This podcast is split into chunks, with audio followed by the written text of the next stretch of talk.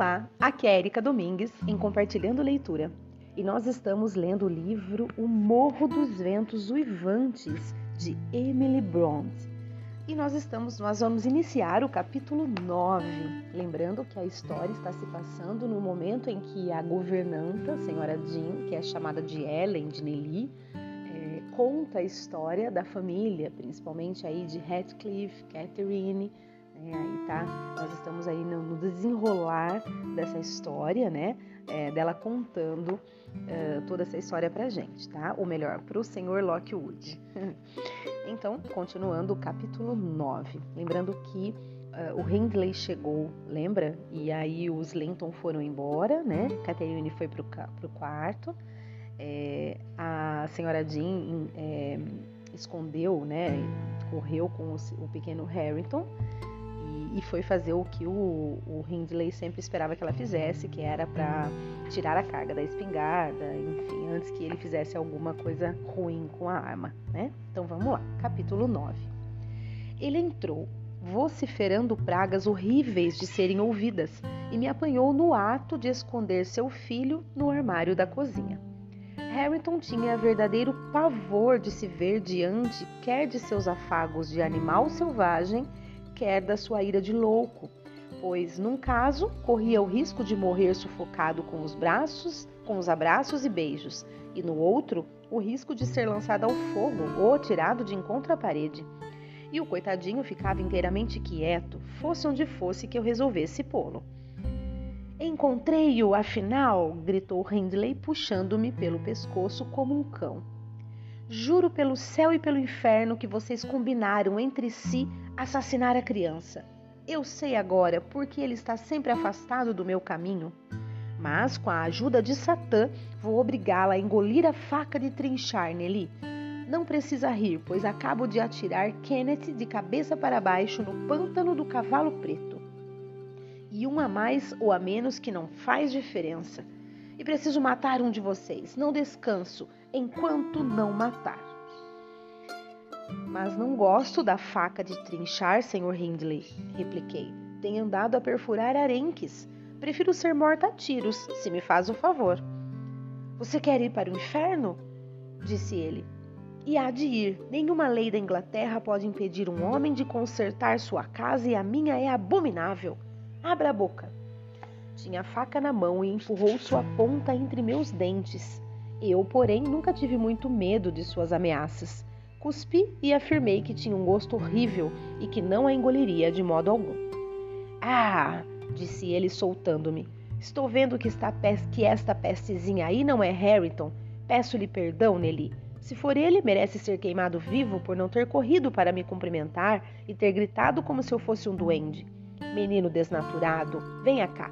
Vou ensiná-lo a tratar um pai bondoso e iludido. Escute, não acha que o menino ficaria melhor com os cabelos cortados? Um cão com o pelo tosado fica mais feroz e gosto das coisas ferozes. Traga-me uma tesoura, alguma coisa feroz e elegante. Além disso, é uma vaidade do diabo encobrir nossas orelhas.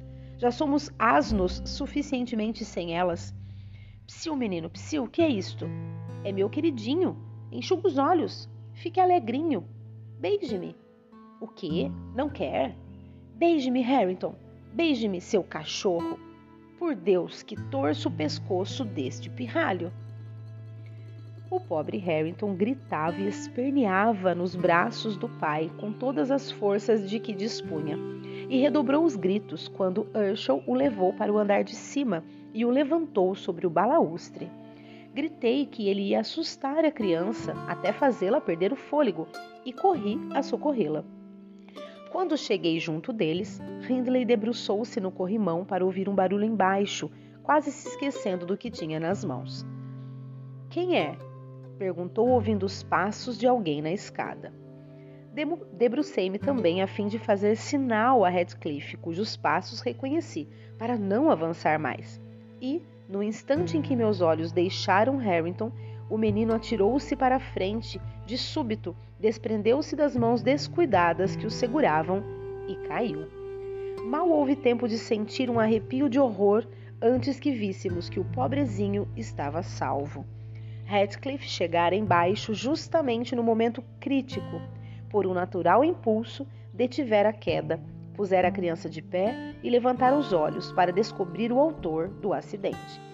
Um mendigo que vendeu um bilhete de loteria por cinco shillings e verifica no dia seguinte que perdeu na transação cinco mil libras não mostraria uma fisionomia mais desapontada que ele mostrou ao ver o rosto do Sr. Urshel em cima. Denotou de maneira mais clara que as palavras poderiam revelar o profundo pesar de se ter feito um instrumento que frustrara sua própria vingança. Se fosse de noite, atrevo-me a dizer, ele teria tentado remediar o engano esmagando o crânio de Harrington na escada. Testemunhamos sua salvação, contudo, e num instante eu estava lá embaixo, com minha preciosa carga apertada de encontro ao coração. Hindley desceu com menos pressa, já sóbrio e deprimido. Foi sua culpa, Ellen, disse ele. Não devia tê-lo escondido, devia tê-lo tomado de mim. Está machucado? Machucado? gritei furiosa. Se não morrer, vai ficar, idiota.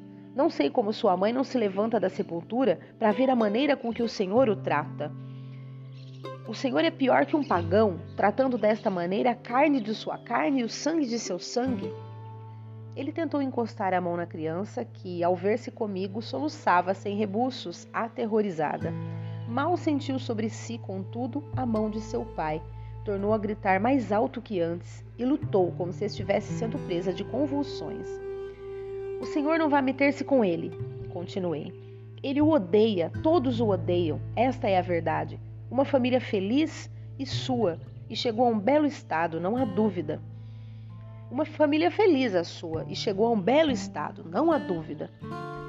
Ainda vou chegar a um mais bonito nele, disse ele, dobrando uma gargalhada e voltando à sua grosseria. E agora, trate de sumir, você e o menino. E cuidado, Ratcliffe, suma-se também para fora do meu alcance e longe das minhas vistas e dos meus ouvidos. Não quero assassiná-lo esta noite, salvo se me resolver a deitar fogo à casa, mas isso fica por conta de minha fantasia. Assim dizendo, tirou uma garrafa de aguardente da cômoda e serviu uma dose num cálice. Não! exclamei. Reflita, Sr. Hindley. Tenha piedade deste pobrezinho se não se importa consigo mesmo. Qualquer um fará melhor por ele do que eu, respondeu ele. Tenha piedade de sua própria alma, disse eu, tentando arrebatar-lhe o copo da mão. Não, ao contrário, terei grande prazer de enviá-lo à perdição para punir seu artífice, exclamou o blasfemo, a sua completa danação. Sorveu a, bebida, sorveu a bebida e, impaciente, insistiu para que fôssemos embora, terminando sua ordem com uma série de horríveis imprecações que seria muito mal repetir ou lembrar. É uma pena que ele não possa matar-se com a bebida, observou Radcliffe, resmungando como um eco as pragas quando a porta se fechou. Está fazendo o que pode, mas sua constituição o, desaf o desafia. O Sr. Kennedy diz que ele seria capaz de vencer sua égua, que viverá mais do que qualquer homem deste lado de Himerton Gimerton e irá para o túmulo como um pecador empedernido, a não ser que, por algum acaso feliz, lhe sobrevenha algum desastre. Fui para a cozinha e sentei-me para acalentar meu queridinho. Radcliffe, segundo me pareceu, foi para o celeiro. Mais tarde fiquei sabendo que ele se chegara até o outro lado, onde se deixou cair assentado num banco junto da parede, afastado do fogão, e conservou-se em silêncio. Fiquei embalando Harrington e cantarolando quando a senhorita Cat, que ouvira a gritaria de seu quarto, enfiou a cabeça na porta e sussurrou: Está sozinha, Nelly? Estou sim, senhorita, respondi. Ela entrou e aproximou-se do fogão.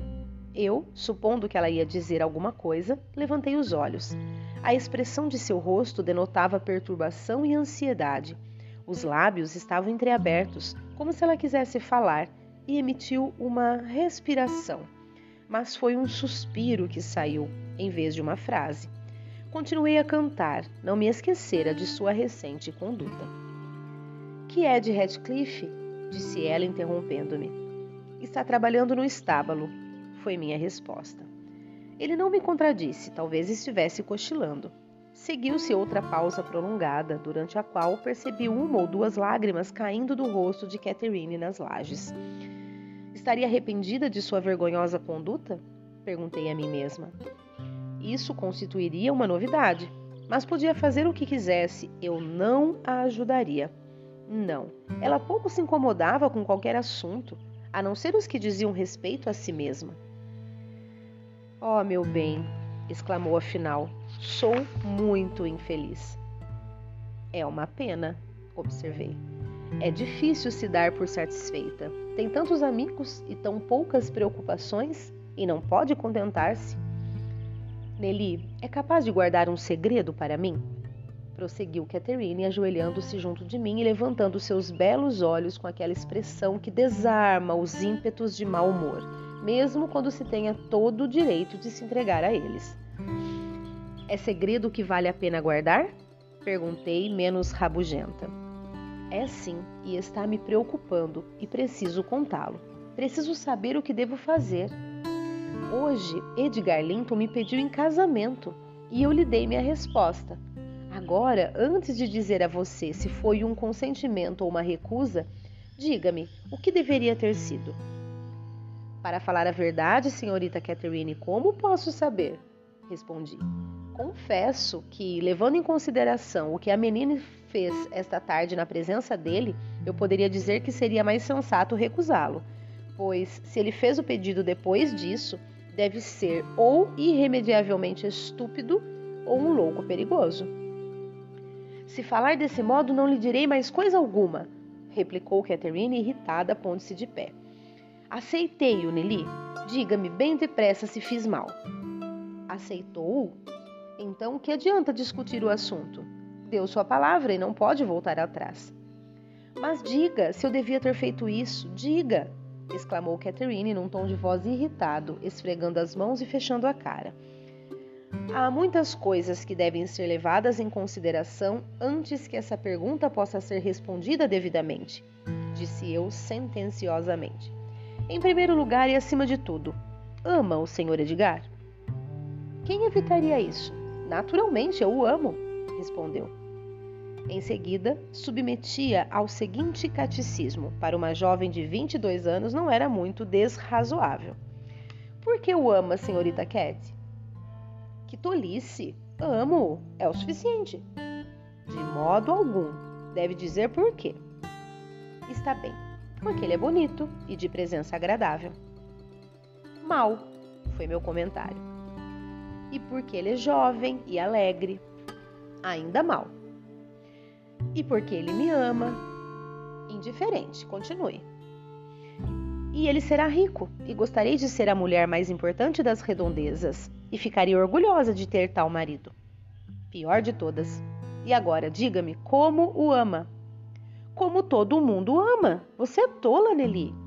De modo algum. Responda.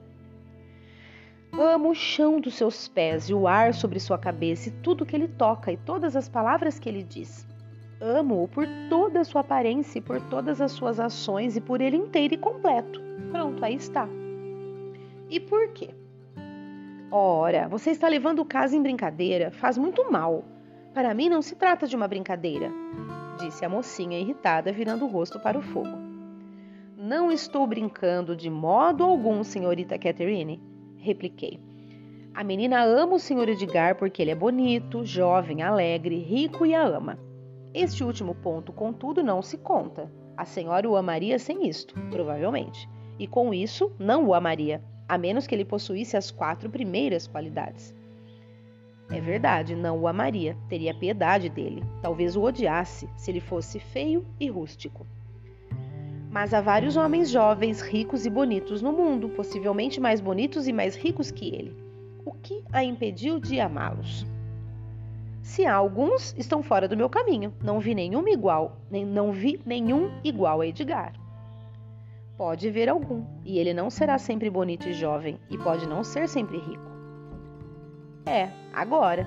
E se tem a ver com o presente, por que você não conversa sensatamente, Nelly? Muito bem, isso soluciona tudo. Só tem a ver com o presente. Case-se com o Sr. Linton.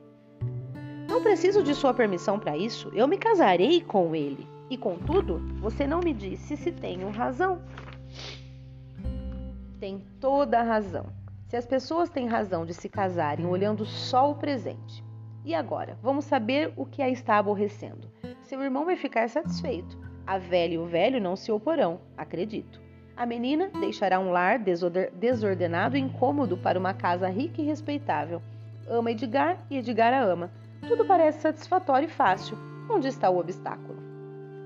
Aqui e aqui, replicou Catherine, batendo com uma das mãos na testa e com a outra no peito. Seja onde for que a alma viva, em meu espírito e no meu coração estou convencida de que ando errada. Hum, isso é muito estranho. Não posso compreender. É meu segredo, mas se não zombar de mim, vou explicá-lo. Não posso explicar precisamente, mas lhe darei uma ideia do que sinto. Sentou-se de novo ao meu lado. Sua fisionomia tornou-se mais triste e mais séria, e suas mãos cruzadas tremiam. Nelly, você nunca teve sonhos esquisitos? exclamou de súbito após alguns minutos de reflexão. Sim, de vez em quando, respondi. E eu também. Tenho tido em minha vida sonhos que ficaram comigo e depois ficaram comigo depois e mudaram minhas ideias. Voltam repetidamente e afetam as minhas ideias e meu espírito. E trata-se de um sonho. Vou contar-lhe, mas tenha o cuidado de não rir de qualquer parte dele. Não, senhorita Catherine, exclamei. Já somos bastante tristes sem conjurar fantasmas e visões para nos desorientar. Vamos, alegre-se, fique satisfeita. Veja o Harrington. Não está tendo sonhos amedrontadores. Como sorri docemente enquanto dorme? É verdade. E como seu pai pragueja docemente em sua solidão. Creio que você se lembra dele quando era igualzinho a este menino, tão novo e tão inocente. De qualquer maneira, vou obrigá-la a escutar meu sonho. Não é longo e não estou em condições de me mostrar alegre essa noite. Não quero ouvi-lo, não quero ouvi-lo. Apressei-me em repetir. Eu era supersticiosa no que dizia respeito aos sonhos. Então, e ainda sou. E a fisionomia de Catherine denotava uma melancolia pouco comum que me fazia recear algo que pudesse significar uma profecia e fazer prever uma terrível catástrofe. Ela ficou vexada, mas não prosseguiu. Aparentemente, mudando de assunto, recomeçou a falar pouco depois. Se eu estivesse no céu, Nelly, sentir-me-ia profundamente abatida. Porque não está preparada para ir para lá, retruquei. Todos os pecadores sentir-se-ão abatidos no céu. Mas não é por isso. Sonhei certa vez que estava lá. Já lhe disse que não vou ouvir seus sonhos, senhorita Catherine. Atalhei de novo. Vou para a cama. Ela deu uma risada e obrigou-me a ficar sentada, pois eu fizera menção de levantar-me da cadeira. Não é nada, exclamou. Eu, eu, e eu ia só dizer que o céu não parecia ser meu lar, e eu chorava a mais não poder voltar para a terra. E eu chorava a mais não poder voltar, não poder. Eita, vou ler de novo, gente. Não é nada, exclamou. Eu ia só dizer que o céu não parecia ser meu lar, e eu chorava a mais não poder para voltar à terra. E os anjos ficaram com tanta raiva que me atiraram no meio das urzes, no alto do Morro dos Ventos Uivantes, onde fiquei soluçando de alegria. Isso explicará meu segredo, assim como o outro. Não tenho mais vontade de casar-me com Edgar Linton do que tenho de estar no céu. E, se o maldito homem desta casa não tivesse rebaixado tanto Radcliffe, eu não teria pensado naquilo. Seria uma degradação para mim casar-me agora com Radcliffe. Por isso, ele jamais saberá como o amo. E isso não é porque ele seja bonito, Nelly, mas porque ele é. E isso não é porque ele seja bonito, Nelly, mas porque ele é mais eu mesma do que sou. Seja do que for que nossas almas sejam feitas, a sua e a minha são as mesmas. E a de Linton é tão diferente quanto um raio de luar de um relâmpago ou o gelo do fogo. Quando ela se calou, percebi a presença de Radcliffe. Tendo notado um leve movimento, virei a cabeça e o vi no banco e depois sair furtivamente. Escutara tudo, até ouvir Catherine dizer que seria uma degradação para ela casar-se com ele, e então não pudera ouvir mais. Minha companheira, sentada no chão, ficara impedida pelo encosto do banco de notar a presença ou a saída dele. Eu, porém, Assustei-me e pedi-lhe que se calasse.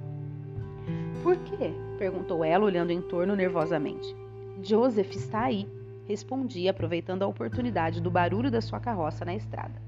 E Radcliffe virá com ele. Não posso saber se ele estava ou não na porta ainda agora. Ele não podia me ouvir da porta, disse Catherine. Deixe Harrington comigo enquanto prepara a ceia, e quando estiver pronta, chame-me para cear com você. Quero apaziguar minha atormentada consciência e convencer-me de que Ratcliffe não faz ideia dessas coisas. Não faz, não é mesmo? Ele não sabe o que é amar, não é? Não vejo motivo para que ele não saiba, assim como a menina, retruquei. E, se ele a amar, será a mais desgraçada criatura jamais nascida. Logo que a menina se torne a senhora Linton, ele perderá a amizade, o amor e tudo mais. Já pensou como vai suportar a separação e como se sentirá abandonado no mundo? Porque a senhorita Catherine, ele inteiramente abandonado, nós separados, exclamou Catherine com uma entonação indignada na voz. Quem nos vai separar? Diga-me, por favor. Enquanto eu viver, Ellen, não será nenhuma criatura mortal.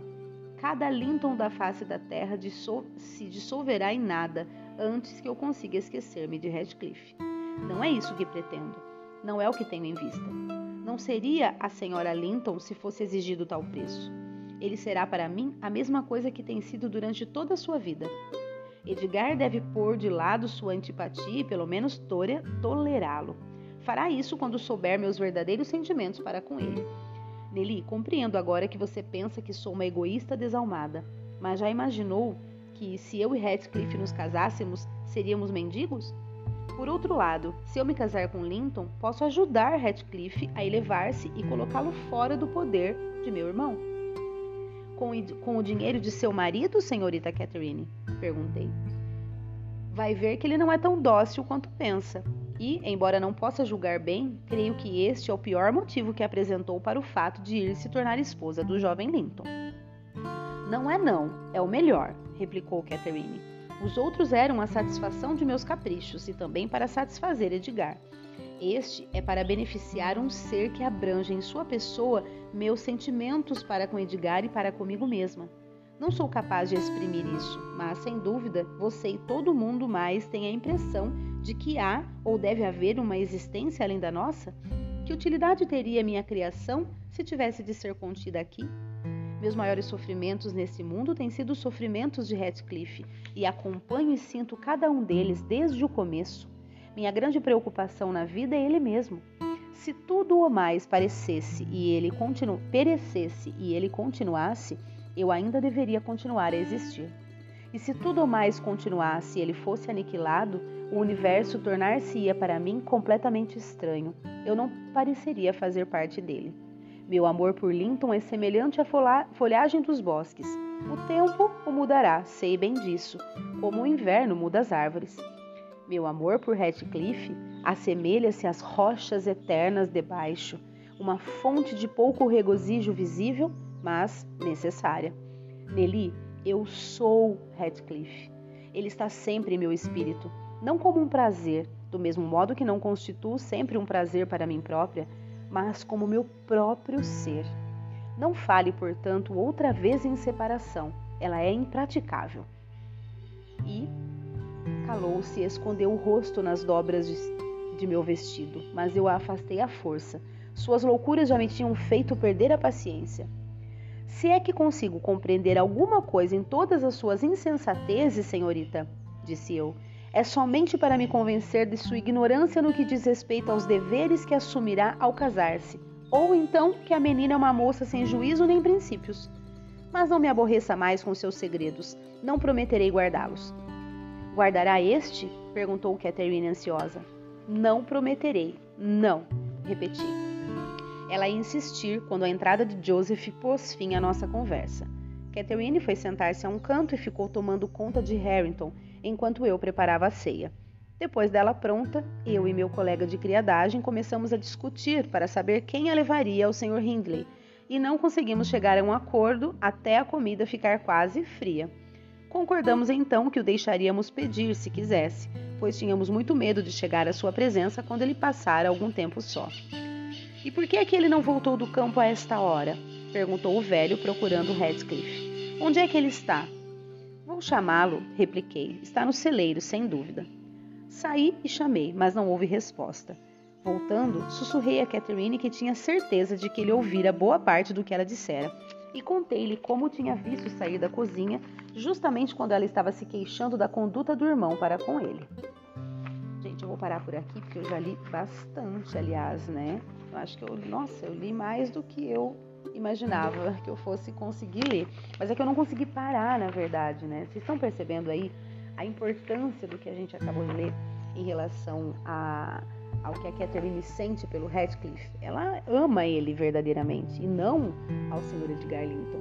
Mas em virtude das, do status, né, da questão financeira e enfim, ela vai escolher casar-se com o Linton, mas pensando ainda em ajudar o Radcliffe. Olha só. Porém, o Radcliffe escutou metade da conversa, não escutou a parte que ela disse que o amava. E aí nós vamos continuar no próximo áudio para ver onde isso tudo vai dar, tá bom? Espero que vocês estejam gostando. Desculpe aí o prolongamento do áudio, mas é que realmente eu não consegui parar de ler. Um grande abraço a todos e até o próximo áudio.